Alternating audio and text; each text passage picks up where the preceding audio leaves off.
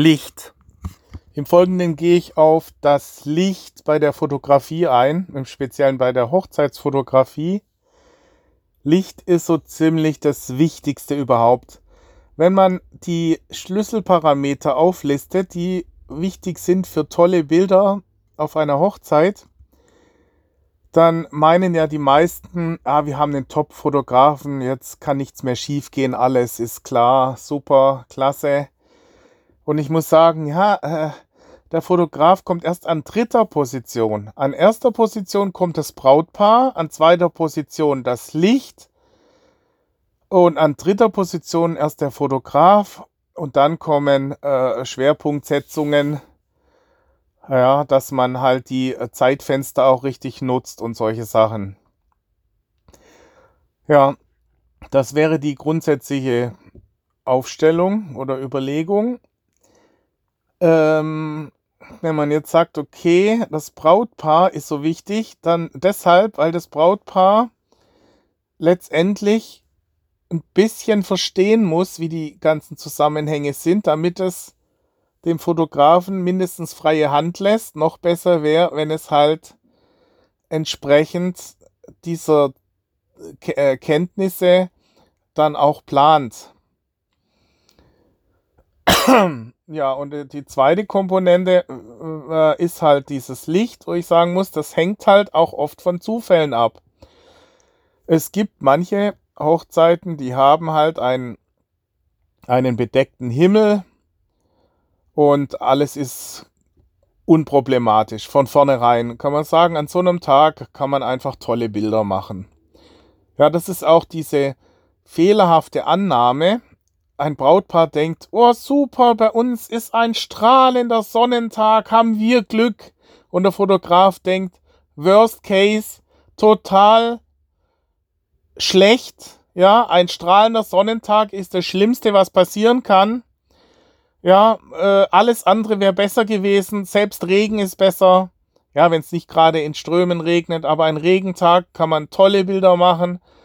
Angestrebt wird ein bewölkter Tag mit, mit einer hohen Grundbeleuchtung. Also es muss schon hell, sollte schon hell sein, aber bedeckt. Das ist klasse. Sobald man einen strahlenden Sonnentag hat, wird das Ganze kompliziert. Ja, und dann muss man natürlich unterscheiden. Es gibt halt auch Außenbereich, Innenbereich, Blitzfotografie oder halt Available Light im Innenbereich, wie beim ähm, Brautpaartanz oder beim Tortenanschnitt, äh, wo man auch wiederum ähm, grobe Kenntnisse haben muss. Da gehe ich dann später auf Blitzfotografie und diese Sonderlichtsituationen ähm, im Innenbereich gehe ich gegen Ende auch nochmal kurz ein. Aber diese absoluten Top-Shots, ja, gerade beim Brautpaar-Shooting, wo man sagt, da möchte man richtig tolle Bilder haben, da muss man halt diese Lichtsituation an erster Stelle berücksichtigen. Und dazu wäre es gut, wenn das Brautpaar ein bisschen Ahnung hätte, das ein bisschen nachvollziehen kann, was der Fotograf so denkt. Viele sagen, oh, dieses schöne Schloss, wir wollen das alles drauf haben. Und der Fotograf sagt, ja, klar können wir das machen, aber das Licht ist halt hier, gerade bei so einem strahlenden Sonnentag, bringt das nichts, dieses Foto. Ist alles überstrahlt, harte Kontraste, die, das Brautpaar kneift die Augen zu. Ja, äh, man kann das dann einfach, dass man es hat. Aber besser wäre, man sagt, komm, wir warten bis gegen Abend. Vielleicht ähm, äh, haben wir dann eine moderatere Lichtsituation, dass es nicht ganz so grell ist. Und dann machen wir das so in der Golden Hour. Das ist auch so was. Viele Fotografen sagen Golden Hour, die Stunde, eine Stunde vor Sonnenuntergang. Ja, man kann es auch nicht ganz so man braucht es nicht ganz so eng sehen. Man kann auch sagen, zwei Stunden vor Sonnenuntergang. Man kann eigentlich sagen, sukzessive wird das Licht gegen Abend immer besser. Worst Case ist mittags um 12. Ja, da ist das äh, Licht relativ hart. Und äh, ab, ab 15 Uhr, 16, 17, 18 Uhr wird es immer besser. Und äh, wenn man dann solche Bilder sieht, Ja, manche, die sagen, oh, auf der Wiese, auf deiner Homepage, das Bild, sieht ja klasse aus. Ja, das war halt ein zufälligen diffuser äh, äh, äh, Tag, also wo es bewölkt war, wo man dann diese Bilder machen konnte. Im Normalfall, wenn, wenn das so ein strahlender Sonnentag ist, kann man das gar nicht, kann man vergessen. Und meistens, ja, also diese Bilder, die bei mir auf der Homepage sind, die auf einer Wiese erstellt wurden, die wurden halt um 17 Uhr, um, um 16 Uhr frühestens äh, vorgesehen.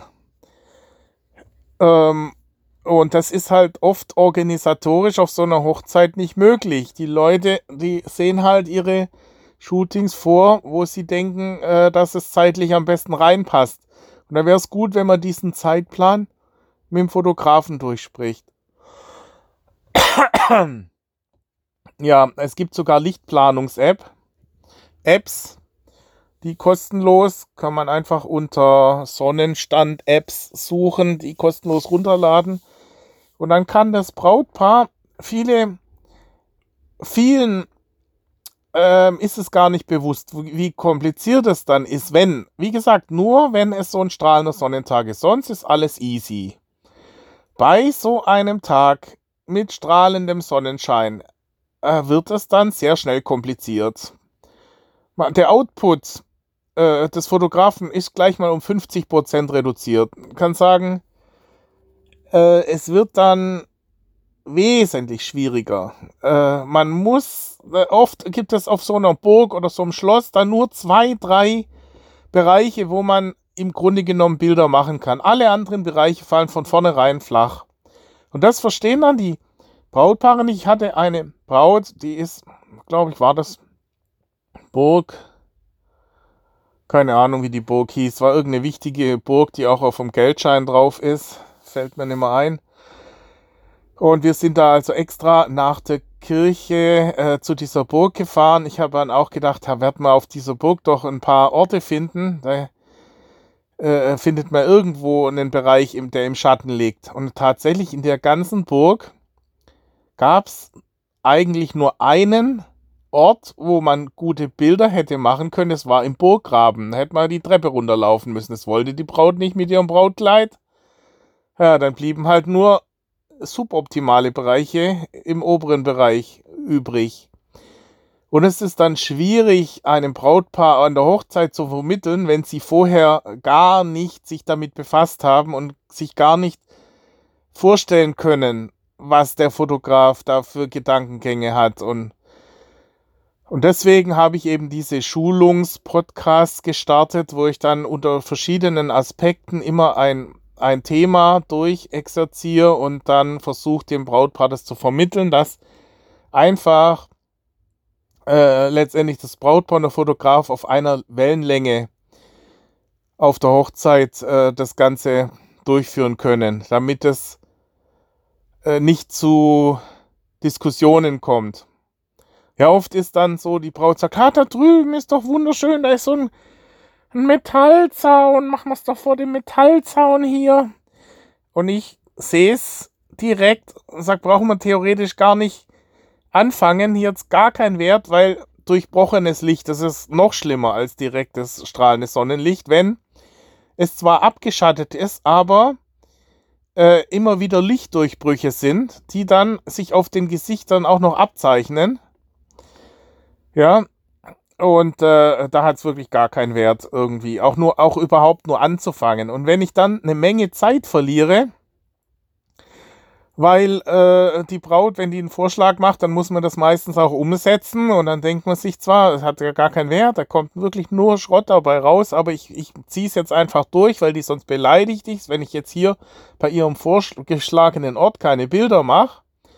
Später sieht sie es dann zwar auch, aber äh, es würde jetzt hier diesen Flow, diese positive Atmosphäre zerstören, wenn ich hier lang rumdiskutiere. Also mache ich es dann einfach. Aber wenn man überlegt, dass diese Top-Momente, wo man tolles Licht hat, ein, ja, manche denken auch so eine Hochzeit, oh, wir haben den 10 Stunden gebucht, ja, der kostet 2000 Euro, geteilt durch 10 sind jede Stunde 200 Euro. Das versuche ich auch immer zu vermitteln, dass manche Bereiche einfach wertvoller sind und manche weniger wertvoll.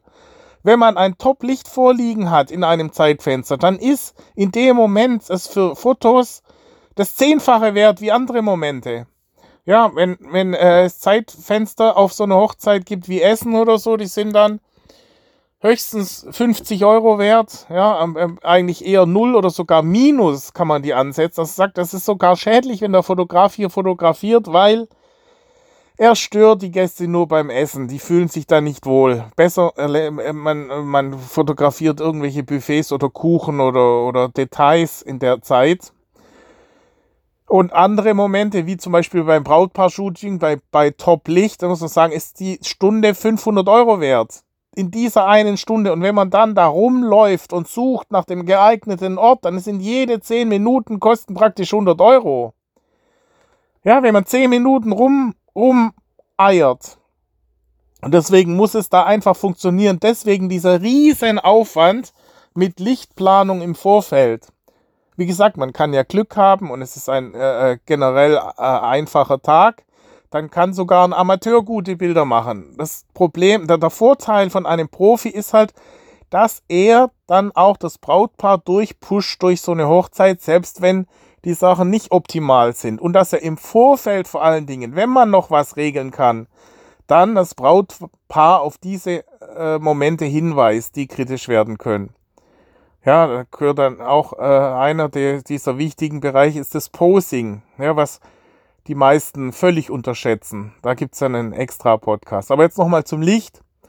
Also, wenn diese, äh, die Wahrscheinlichkeit, dass es ein, ein äh, diffuser Tag ist, ein bewölkter Tag, ist ja gegeben. Aber da, dann braucht man gar nicht so ins Detail gehen. Dann denken alle, Mensch, der quatscht mich hier zu mit lauter Licht und so, das will ich doch gar nicht hören, mach doch einfach schöne Bilder, ja.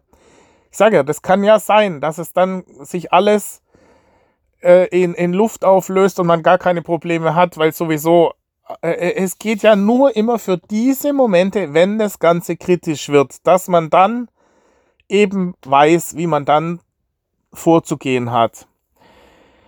Und für solche Fälle ist es halt gut, wenn man sich ein bisschen auskennt mit Licht und weiß, okay, der Fotograf sucht dann eben Schatten auf. Und dann gibt es noch Mischsituationen. Ja, es gibt hunderte von verschiedenen Lichtsituationen, die alle dann richtig kompliziert werden, wo man Reflexe hat. Ja, manche, die sagen, mach doch auch so ein Bild wie auf deiner Homepage auf der Wiese. Ja, dann sage ich, ja, Wiese ist schon mal sehr schwierig unter mehreren Aspekten. Man hat keinerlei Schatten oft. Ja, der nächste Baum oder das nächste Gebäude sind Kilometer weit weg. Ja, das heißt, man macht auf so einer Wiese kann man Bilder machen, aber generell eigentlich von, Grund auf schon mal eher gegen späten Nachmittag.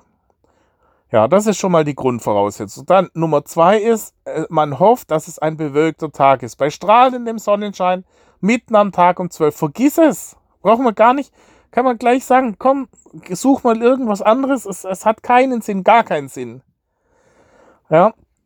Und äh, dann ist es eigentlich generell, kann man sagen, immer in der Nähe von Gebäuden vorteilhaft, weil man einfach viel mehr Optionen hat bei so einem kritischen Sonnentag. Das heißt also, wenn man auf so einer Location ist, ja, so ein Anwesen, so ein Schloss oder so weiter, das ja äh, im Grunde genommen Wände in alle vier Himmelsrichtungen hat, wo man dann irgendwo eigentlich auch einen Pla Platz finden müsste, der im Schatten liegt, dann müsste man erstmal diese Bereiche im Schatten aufsuchen. Jetzt ist es aber nicht so einfach damit getan, dass man sagt, okay, Schatten, sondern es muss im Schatten sein, aber die Gesichter müssen wieder angestrahlt werden. Das heißt, die müssen wieder erhellt werden, wenn es geht. Also man sucht eigentlich eine Schattensituation, in der auf der gegenüberliegenden Seite, also gegenüberliegend zum Gesicht der zu fotografierenden, des Brautpaares in dem Fall, eine Wand ist, an der sich wiederum das Sonnenlicht reflektiert. Also das Ganze wird dann schon relativ schnell kompliziert.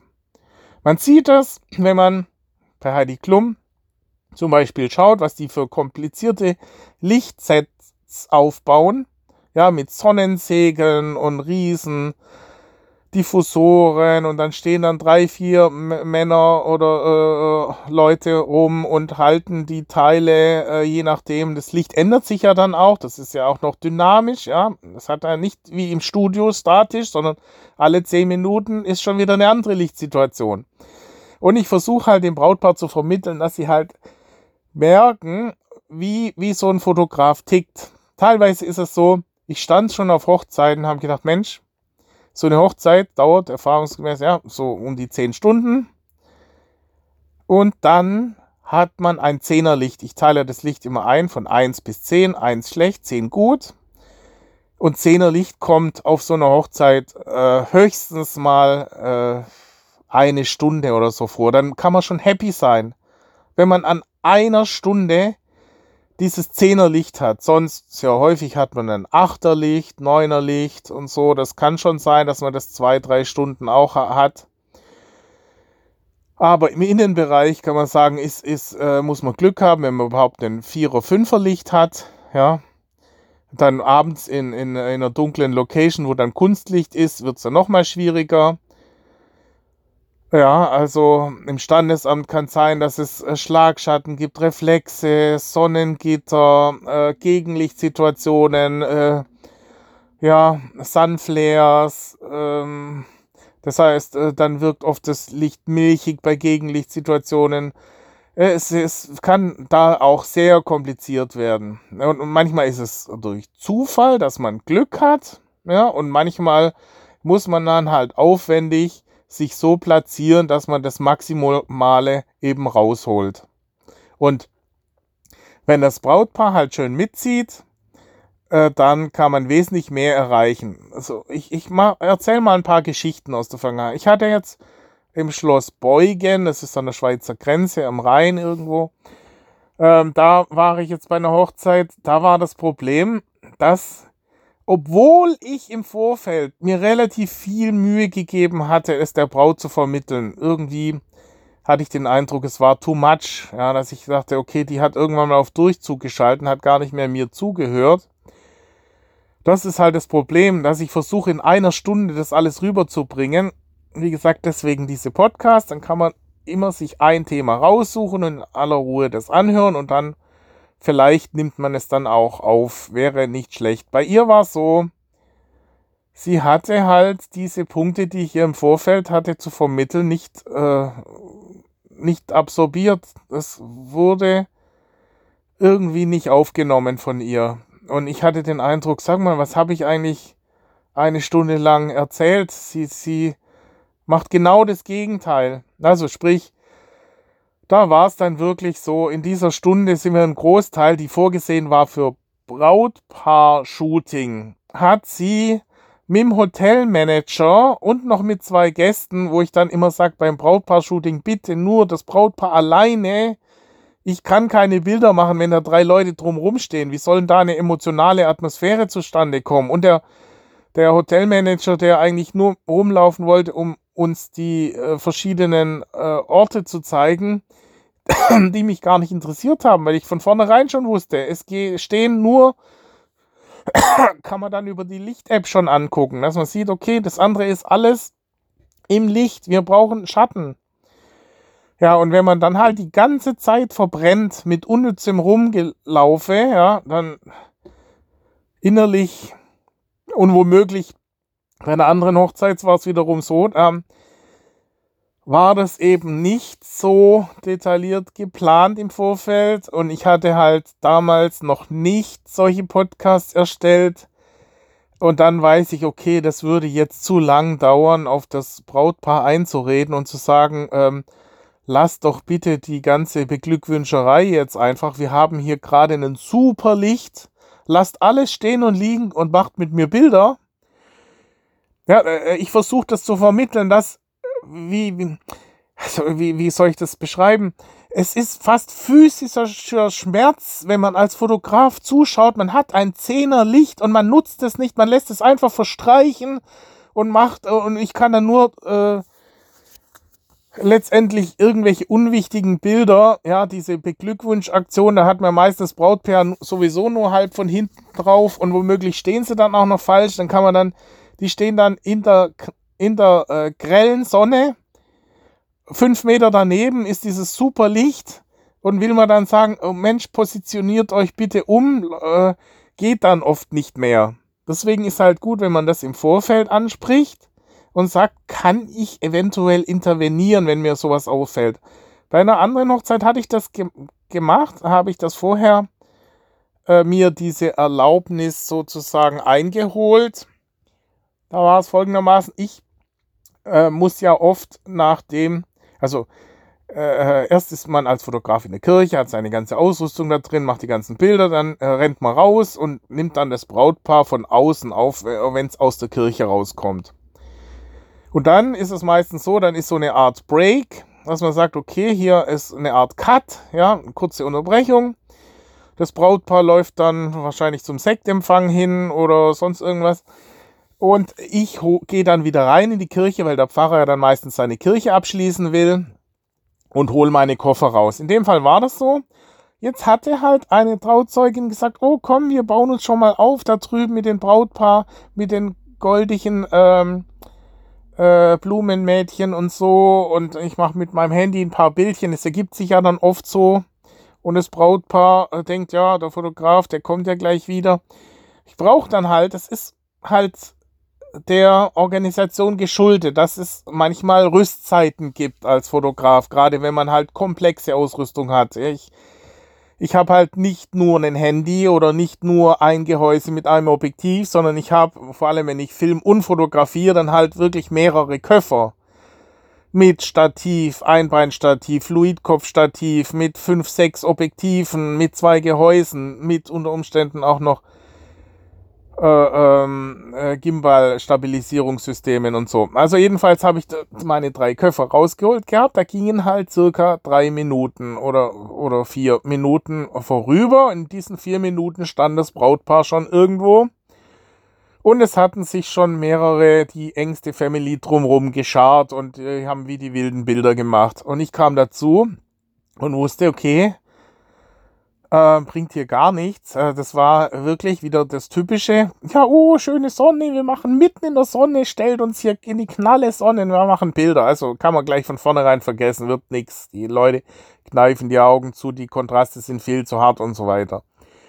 Also ich hatte ja diese Erlaubnis, dann habe ich gesagt, ähm, hier ist es suboptimal, wäre gut, wenn ihr euch da drüben hinstellt, das sind gerade mal 10 Meter, der ganze Pulk am besten so wie ihr jetzt genau wie ihr hier steht, einfach nur 10 Meter da drüben in diesen Schattenbereich rein.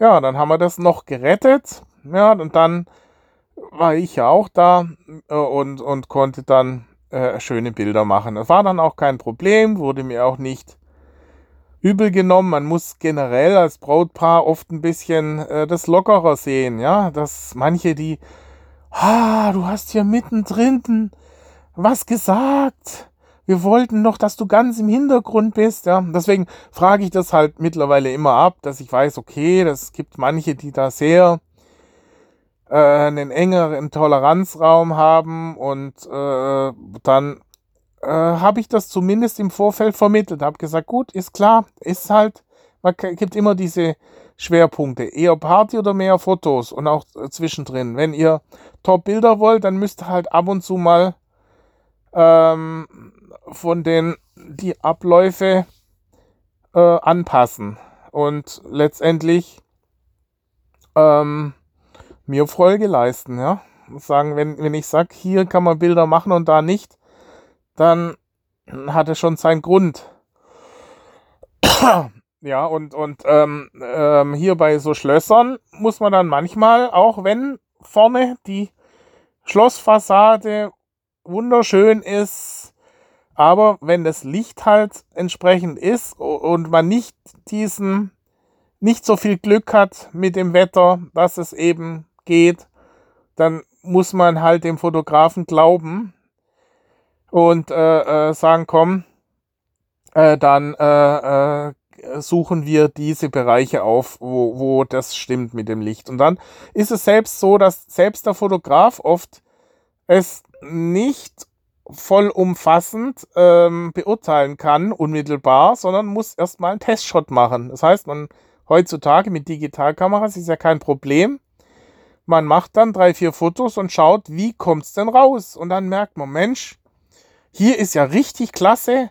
Und dann fällt einem erst auf, ja, das ist hier deshalb so klasse, weil hier an dieser Hauswand da hinten, die ist äh, an dieser weißen Wand, reflektiert sich das Licht nochmal und strahlt dann wiederum die Personen, die im Schatten sind, von vorne an. Ja, also dass man äh, also eine perfekte Ausleuchtung Leuchtung der hat. Und dann, wenn ich dann halt sage, wir haben hier ein Zehnerlicht, dann müssten eigentlich die Glöckchen klingeln und das Brautpaar müsste dann sagen, oh, super Zehnerlicht, ja Mensch, ideal, jetzt lass uns Bilder machen, hier, da geht was, ja. Das versuche ich zu erreichen durch diese Vorabschulung, dass das Brautpaar einfach weiß, Mensch, Zehnerlicht, das ist was ganz Tolles, was ganz Seltenes bei, wie gesagt, bei so einem schwierigen Sonnentag. Und äh, dann wäre es halt gut, wenn man das dann auch nutzt. Ja, dann gibt es halt äh, noch diese äh, Sonderlichtsituationen abends im, in der Location. Ich hatte schon so, dass das Brautpaar ähm, hatte ich auch im Vorfeld versucht zu vermitteln, kam auch wieder nicht an und das Brautpaar, man muss halt auch sehen.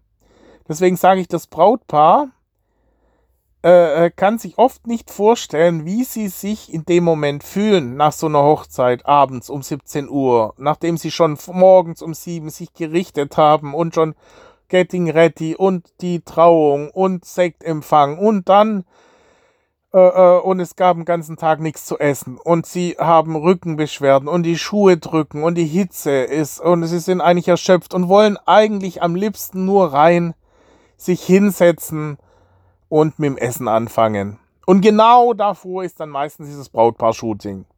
Und deswegen sage ich, versucht euch das vorzustellen. Es ist wirklich so, dass ihr eigentlich da keine Lust habt. Aber ihr müsst dann im Grunde genommen gerade dann diese Situation im Außenbereich bei einem Zehnerlicht. Hier war es Goldbergwerk Fellbach, eine super klasse Location.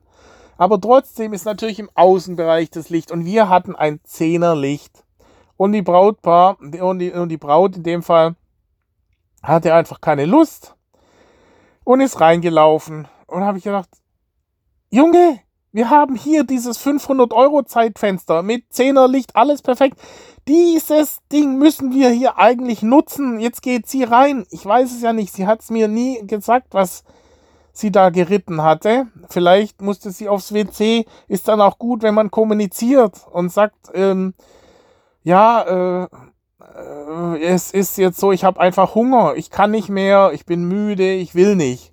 Dann, äh, ja, äh, äh, man muss dann halt wissen, die Top-Bilder, die möglich gewesen wären, fallen damit komplett weg. Ja, es ist für den Fotografen fast eine, eine mittlere Katastrophe. Ja, was soll er dann nachher präsentieren? Deswegen sage ich, okay, bitte, bitte, um Gottes Willen, diese Zeiten nutzen und dann nicht, ja, sie hatte halt gedacht, ja, das habe ich offensichtlich nicht drüber gebracht. Sie dachte, man könnte dann an dieser wunderschönen Goldwand, die ist im Goldbergwerk, ist wirklich, sieht toll aus, bloß Bilder kann man da keine machen. Das sind Uplights, also Lichter von unten nach oben, ja, so belichtet man Graf Dracula, wenn man Monster fotografiert. Die belichtet man von unten nach oben in die Nasenlöcher rein. Und so war dort die Lichtsituation. Nicht nur, sonst wäre es ja noch gegangen, dass man gesagt hat, okay, man stellt sich einfach einen Meter vor diese Uplights, die sind ja direkt vor dieser Goldwand ein, aber sie mussten sich genau da draufstellen, weil danach schon die Tische anfingen. Da waren überall Tische aufgebaut. Und dann wollten sie die Gruppenbilder mit ihrer ganzen Family und alles da machen, wo alles von der, von der, äh, vom Platz war, war gar nicht ausreichend. Dann war eine Kischkante drauf, also war unmöglich. Ja, ähm, abgesehen davon musste ich zu der Zeit schon die Fotobox aufbauen. Also da muss ich sagen, äh, war dann sehr äh, äh, schwierig, ja. Wo ich äh, dachte, okay, wie kann ich in Zukunft sowas vermeiden? Das das geht einfach nur über diese aufwendigen Schulungen, indem man halt, dann muss es sich aber das Brautpaar auch noch anhören. Dieses ganze Gequatsche von mir jetzt, ja. Und äh, ich, ich kann nur sagen, es lohnt sich besser im Vorfeld vielleicht auch ein paar unnütze Sachen anhören, als wieder im Nachhinein kommen und sagen, ja, äh, äh, ähm, wieso äh, war das jetzt so? Andere Situation ist, äh, wie ich vorher schon angedeutet habe, beim Brautpaar-Tanz ist oft so, dass dann der DJ anfängt mit seinen Lichtpunkten und Laserpunkten und so weiter. Äh, da muss ich dann auch, muss das Brautpaar dann hinter mir stehen und, und dann äh, sagen, ja, bitte DJ, mach mal kurz deine Laserpunkte aus, weil sonst haben alle Leute grüne Punkte im Gesicht bei den ganzen Fotos und wenigstens beim Brautpaartanz machen ein äh, gleichmäßiges, von mir aus auch ein pinkfarbenes Licht, ja, aber gut wäre einfach ein Neutrallicht in dem Moment. Ja, äh, das kann ich dann wenigstens noch rausrechnen im, ähm, in der Nachbearbeitung, äh, dass man sagt, okay, ist ein warmes, gleichmäßiges Licht. Oder beim Tortenanschnitt, wo dann an, manche denken, es kommt besonders gut, wenn sie das Licht komplett runterdimmen und dann ist die Torte völlig überstrahlt. Ich brauche einen, im Gegenteil, ich brauche noch ein etwas höheres Licht als sowieso schon. Wenn diese Torte mit äh, Wunderkerzen bestückt reingeschoben wird, in dem Moment muss die Grundbeleuchtung hochgeregelt werden damit die Torte nicht völlig überstrahlt wird von diesen Wunderkerzen. Das heißt, ich brauche eine sehr hohe Grundbeleuchtung und die, die Wunderkerzen überstrahlen es trotzdem noch. Man möchte ja diese, diese Torte nicht nur äh, äh, Lichtpunkte dann sehen und, und äh, ansonsten eine schwarze Torte. Und da wäre es halt gut, wenn dann halt das Brautpaar sagt, gut, regel das Licht, wie du denkst. Oder äh, wir äh, äh, geben das dem Organisationsteam einfach direkt schon vor und sagen, beim Torte reinschieben, bitte das Licht hoch, hoch regeln. ja, ansonsten halt noch Blitzen. Ja, da äh, äh, muss ich sagen, ich, dadurch, dass die Sensoren, die Vollformatsensoren ja relativ lichtstark geworden sind, kann man eigentlich auf Lichten, äh, auf Blitzen ähm, großteils verzichten. Blitzen wirkt halt meistens speziell. Ja, da kann man Effektfotos äh, machen oder man kann auch ähm, äh, Sonne überkompensieren, solche Sachen machen im Außenbereich. man kann schon auch spezielle äh, Partystimmung generieren, indem man mehrere Funkblitze aufbaut.